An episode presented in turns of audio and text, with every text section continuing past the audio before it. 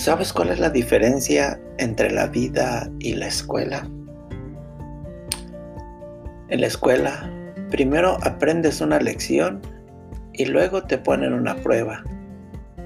En la vida, te mandan la prueba y luego aprendes la lección.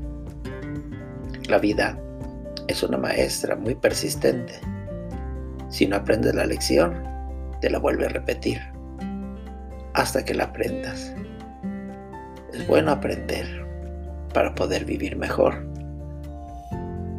Así, así es como uno va creciendo, uno va madurando.